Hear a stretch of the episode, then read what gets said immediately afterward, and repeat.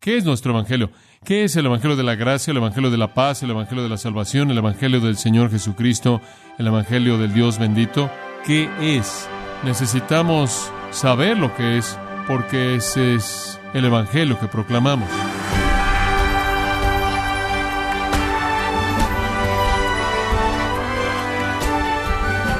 Le damos la bienvenida a su programa Gracias a vosotros con el pastor John MacArthur. El apóstol Pablo sufrió muchas dificultades durante su ministerio, como podemos ver en 2 de Corintios 11. Sin embargo, por la gracia de Dios fue capaz de pelear la buena batalla, acabar la carrera y guardar la fe, que fue lo que lo capacitó para ser fiel hasta el final. Bueno, yo le invito a que nos acompañe a continuación con el pastor John MacArthur en la serie titulada El Evangelio según Pablo, conforme nos muestra los principios del Evangelio que guiaron la vida del apóstol Pablo, aquí en gracia a vosotros. ¿Sabe usted cómo es que Pablo vivió su vida antes de la experiencia en el camino a Damasco? ¿Qué hizo él en términos del el compromiso de su vida? Él persiguió a cristianos, ¿no es cierto? Desde el punto de vista de que él era un legalista fastidioso, él era un judío de judíos, kosher hasta la médula. Él era un fariseo, él era celoso por la ley y con respecto a la ley externamente él fue irreprensible. Y para él él lo consideraba ganancia hasta que se encontró con Cristo y se dio cuenta de que era estiércol. ¿Qué tan importante cree usted que fue cuando él descubrió la realidad del nuevo pacto? ¿Cree usted que eso fue algo novedoso? Esa fue una liberación increíble para un legalista sin esperanza. ¿Sabe usted lo que Pablo es? Él es un convertido excepcional. ¿Sabe usted cuántos fariseos, nombrados fariseos, vienen a Cristo en el Nuevo Testamento? Sí, no puede pensar en ellos. Tan encerrados en el legalismo, solo unos cuantos. Este fue un amanecer glorioso para el apóstol Pablo. Él es el hermano mayor raro en la historia del pródigo, el hermano mayor raro quien se arrepiente de su hipocresía,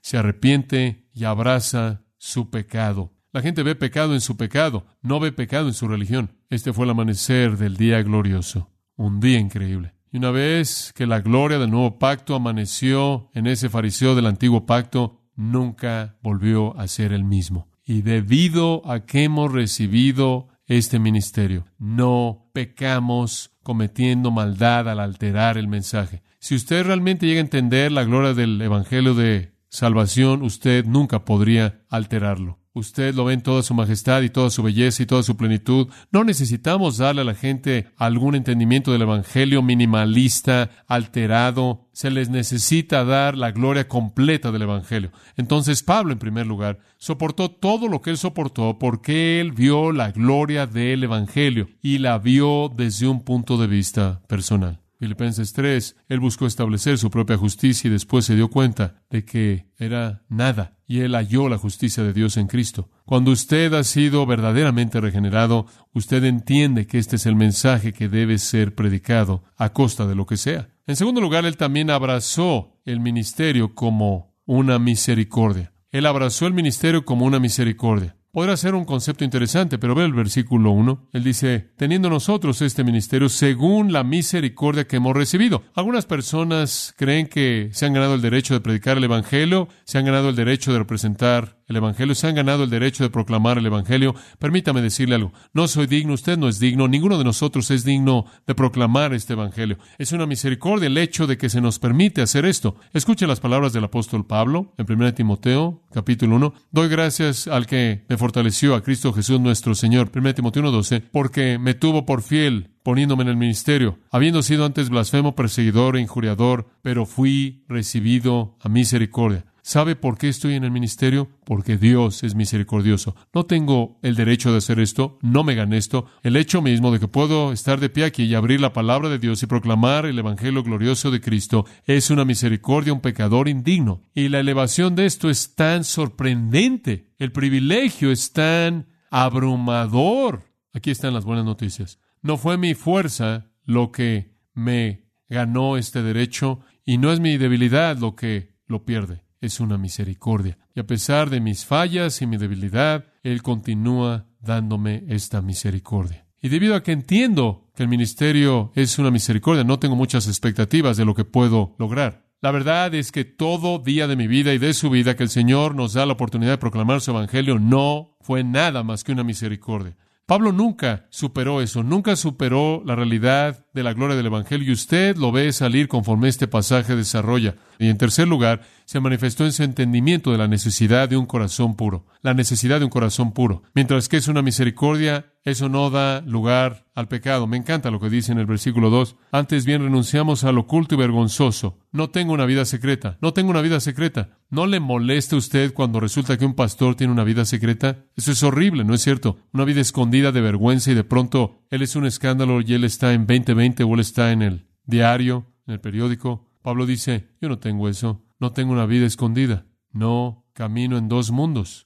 ¿Y cómo se defiende usted a sí mismo cuando alguien lo acusa de eso? Porque eso es lo que estaban haciendo, estaban acusándolo de tener una vida secreta. De hecho, usted lee entre líneas en 2 de Corintios, estaban diciendo que él estaba en el ministerio por dinero y ha sido acusado de eso, y él estaba en el ministerio por favores de mujeres y él dice, yo no tengo una vida secreta, yo renuncio a eso. Su defensa está en el primer capítulo, versículo 12. Él dice, porque nuestra gloria es esta, el testimonio de nuestra conciencia. ¿Escuchó eso? Ustedes pueden acusarme lo que quieran. Mi conciencia no está acusándome. Ahí es donde la batalla es ganada y perdida, ¿verdad? Santiago 1. El pecado es concebido en el interior y finalmente se aparece en el exterior. Pablo dice, traigan sus acusaciones. El testimonio de mi conciencia es que en santidad y sinceridad piadosa, no en sabiduría carnal, sino en la gracia de Dios, nos hemos conducidos en el mundo y especialmente hacia ustedes. Yo no puedo decirles más a ustedes los que me acusan. Y habían falsos maestros en Corinto que simplemente venían tras Pablo, y habían maestros falsos en Corinto que simplemente venían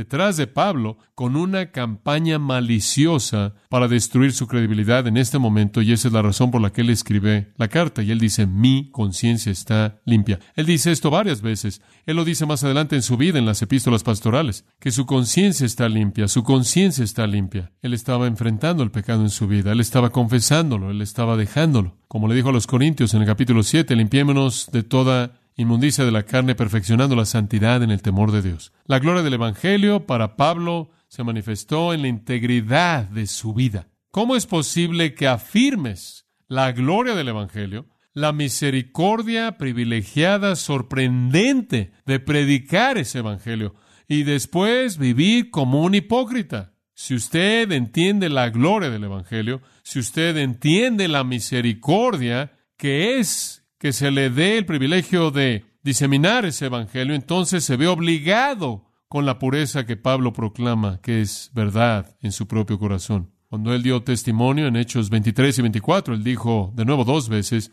tengo una conciencia limpia, tengo una conciencia limpia. Cuando usted realmente cree en la gloria del Evangelio, usted quiere asegurarse de que su vida es pura porque usted quiere ser un instrumento para honra. ¿Cuál es la siguiente frase? Limpio para el uso del Maestro. Hay un cuarto punto aquí. Cuando usted entiende la gloria del Evangelio, de regreso al capítulo 4, cuando usted entiende la gloria del Evangelio, usted por lo tanto está comprometido con predicar las escrituras con precisión. Predicar las escrituras con precisión.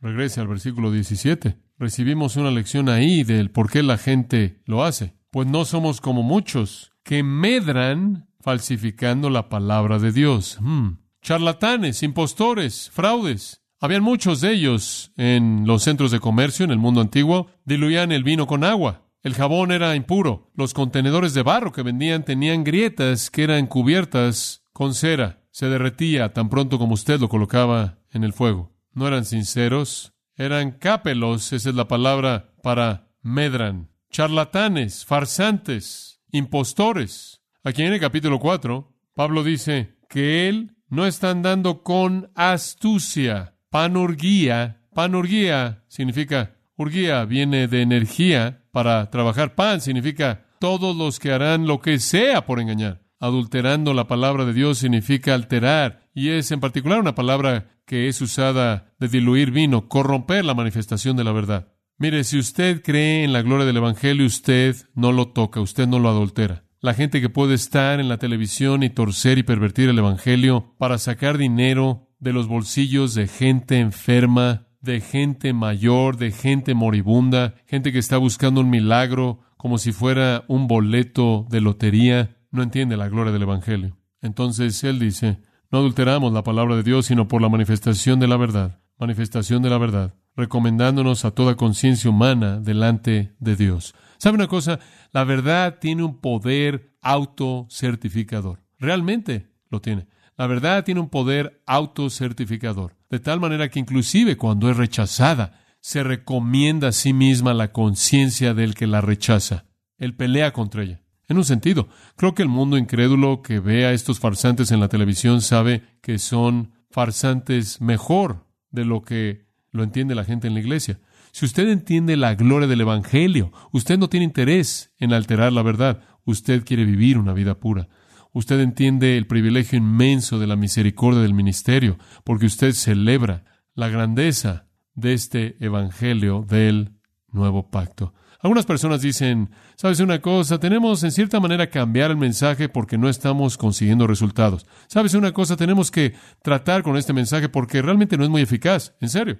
Bueno, el siguiente punto que quiero darles es este. Si usted realmente entiende la gloria del Evangelio, usted sabe que los resultados dependen de Dios. Muy bien, los resultados dependen de Dios. ¿Se acuerda usted de la parábola del sembrador? ¿Qué dice del sembrador? Nada, absolutamente nada. No dice si él usa su mano izquierda, su mano derecha, si lo avienta hacia arriba, hacia abajo, con una curva. No dice nada acerca del sembrador. ¿Qué dice acerca de la bolsa en la que él cargaba la semilla? Nada, no dice nada acerca de eso. ¿Qué dice acerca del método que él usó para aventarla? Nada, absolutamente nada.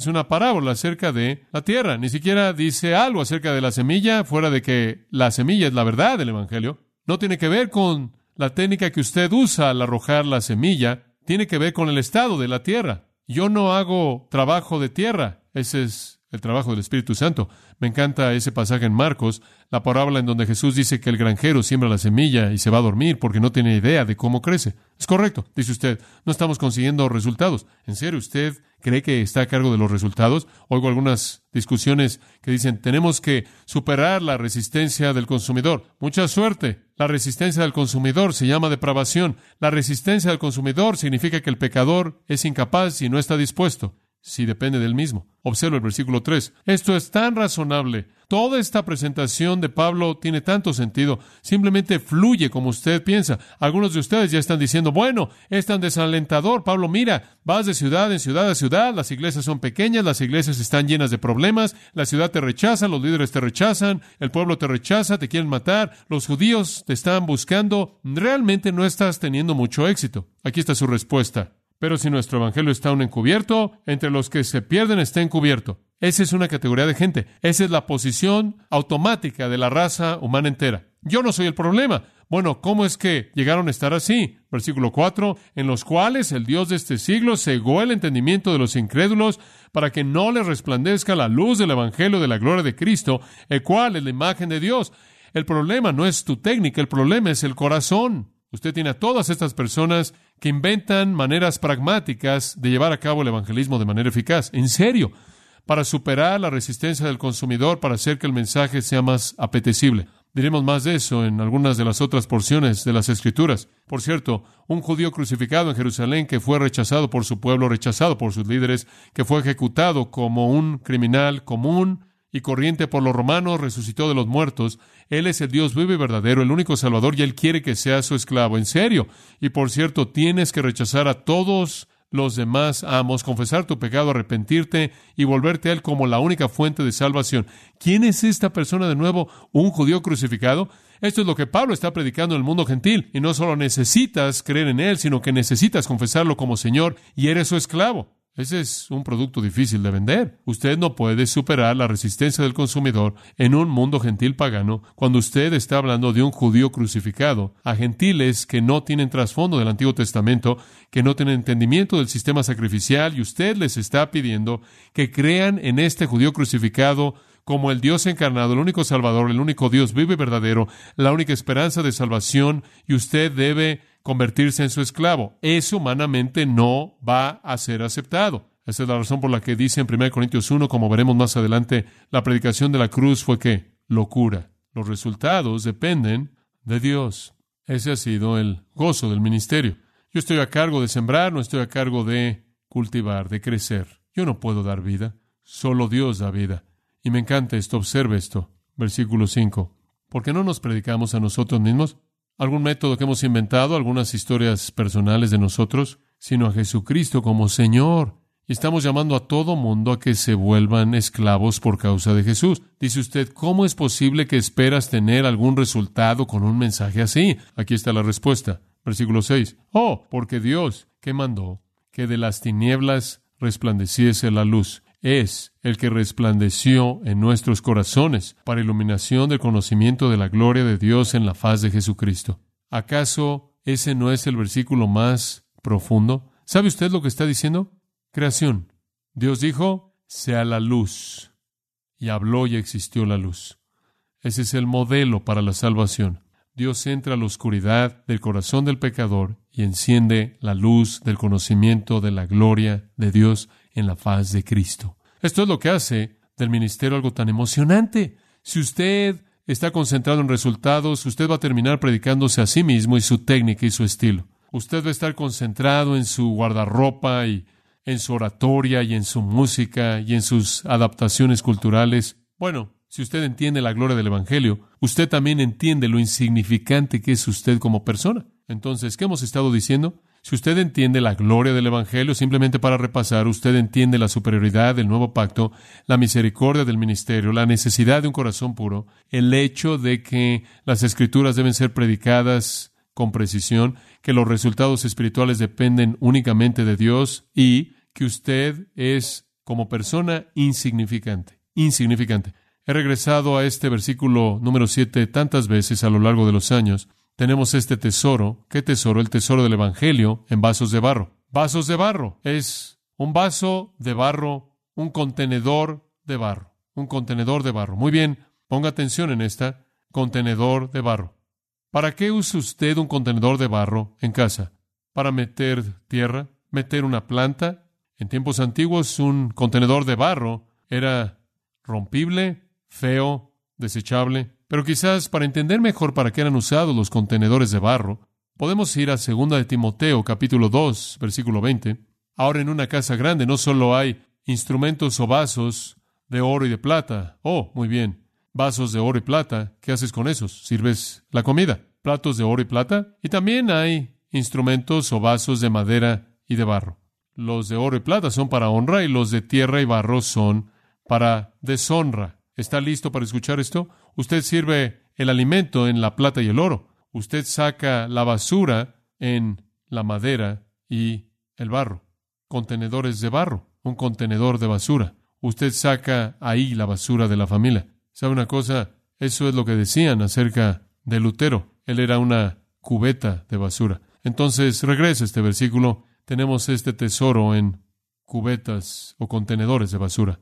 Ese es un sentido de humildad personal, ¿no es cierto? Un sentido de que somos insignificantes como personas, simplemente un vaso de barro. ¿Sabe una cosa? Usted tiene que ser muy importante cuando usted entiende la gloria del Evangelio, que usted no está para competir con el Evangelio. Usted no se eleva a sí mismo. Es algo tan desagradable. Bueno, debido al tiempo, unos cuantos más Pablo abrazó los beneficios del sufrimiento. Entonces, si usted entiende la gloria del Evangelio, este es otro punto, usted entiende los beneficios del sufrimiento.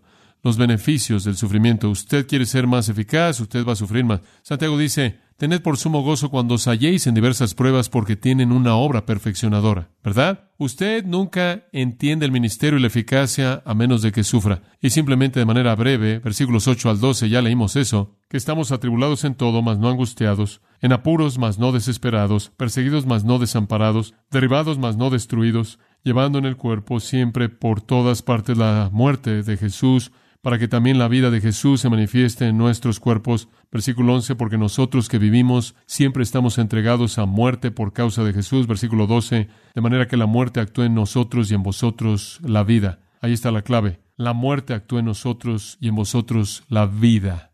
Entre mayor el sacrificio de su propia vida, más sufre usted, más fuerte se vuelve usted. Pase al capítulo 12 de 2 de Corintios, porque no podemos dejar esto afuera. Capítulo 12, versículo 7. Por la grandeza de las revelaciones, Pablo, como usted sabe, él tuvo audiencias personales con el Cristo que ya había ascendido en el camino a Damasco y varias otras ocasiones también, y él pudo haber sido muy soberbio por ello. Entonces, para que no se exaltase a sí mismo. Y después él simplemente habló de su viaje al cielo, ¿verdad? Él vio cosas de las que él ni siquiera podía hablar. Entonces él pudo haber usado estas cosas como una razón para su propio orgullo.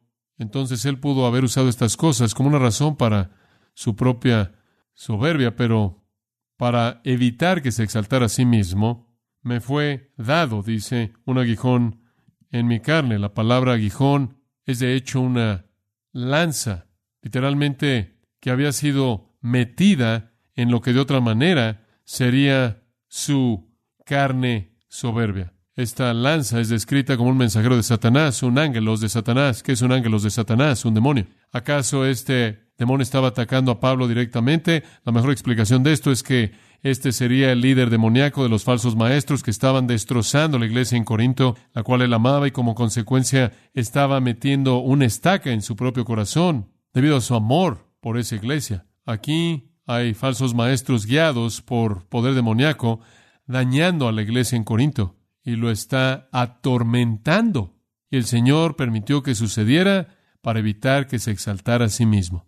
El Señor le va a dar suficientes problemas a usted como pastor para evitar que usted se exalte a sí mismo, inclusive si él tiene que usar a demonios para crear el problema.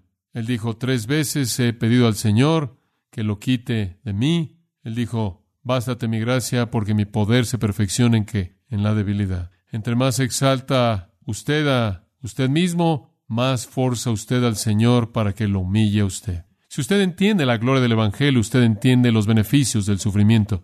El sufrimiento hace que usted sea más eficaz como un instrumento porque le concede el poder perfeccionado en la debilidad. Pablo entendió el mensaje. Me gloriaré en mis debilidades para que repose sobre mí el poder de Cristo, por lo cual por amor a Cristo me gozo en las debilidades, en afrentas, en necesidades, en persecuciones, en angustias, porque cuando soy débil, entonces soy fuerte.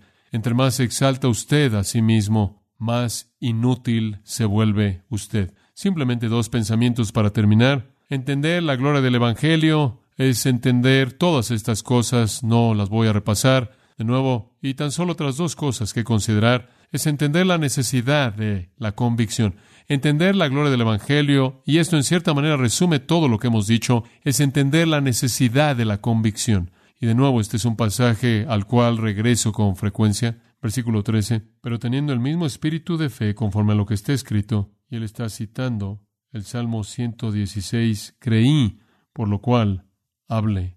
Nosotros también creemos, por lo cual también hablamos. Si es verdad, usted tiene un mandato de proclamarlo.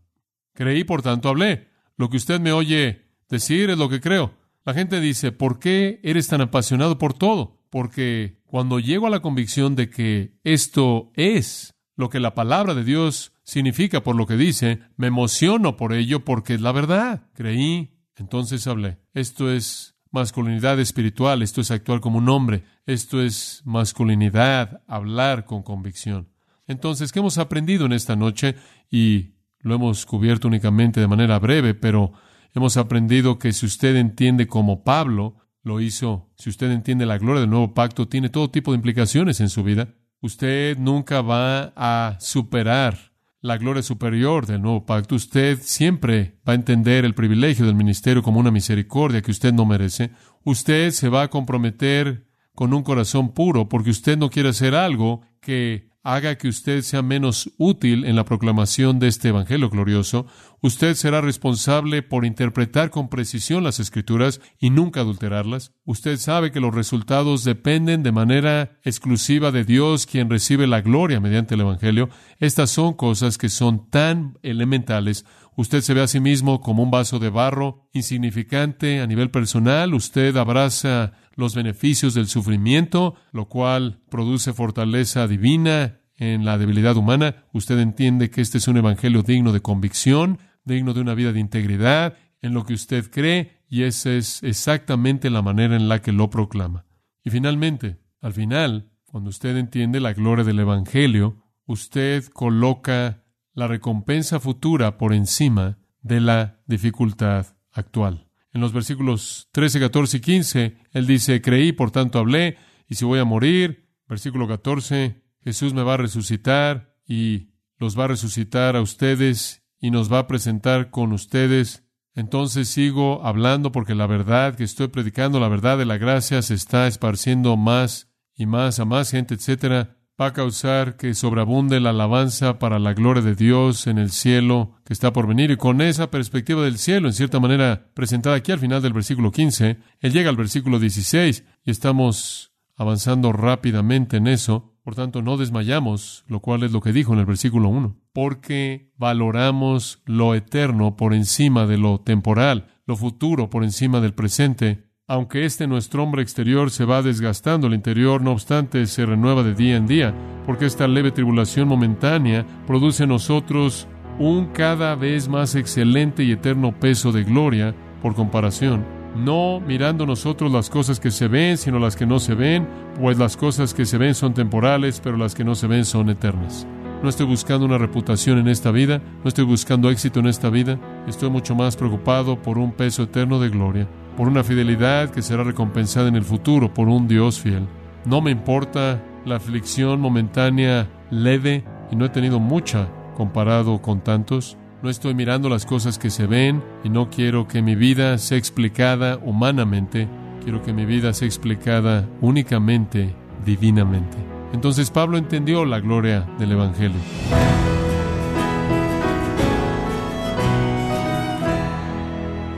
De esta forma ha sido el pastor John MacArthur con la serie El Evangelio según Pablo, en gracia a vosotros.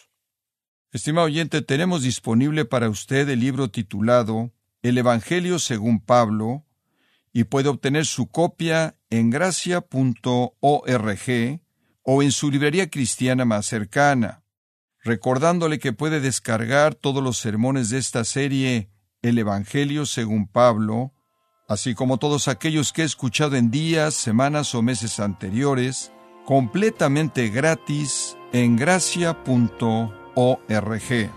Si tiene alguna pregunta o desea conocer más de nuestro ministerio, como son todos los libros del pastor John MacArthur en español, o los sermones en CD, que también usted puede adquirir, escríbanos y por favor mencione la estación de radio por medio de la cual usted nos escucha en gracia a vosotros. Es importante conocer no solo el país y ciudad de donde usted nos escucha, sino también la radio.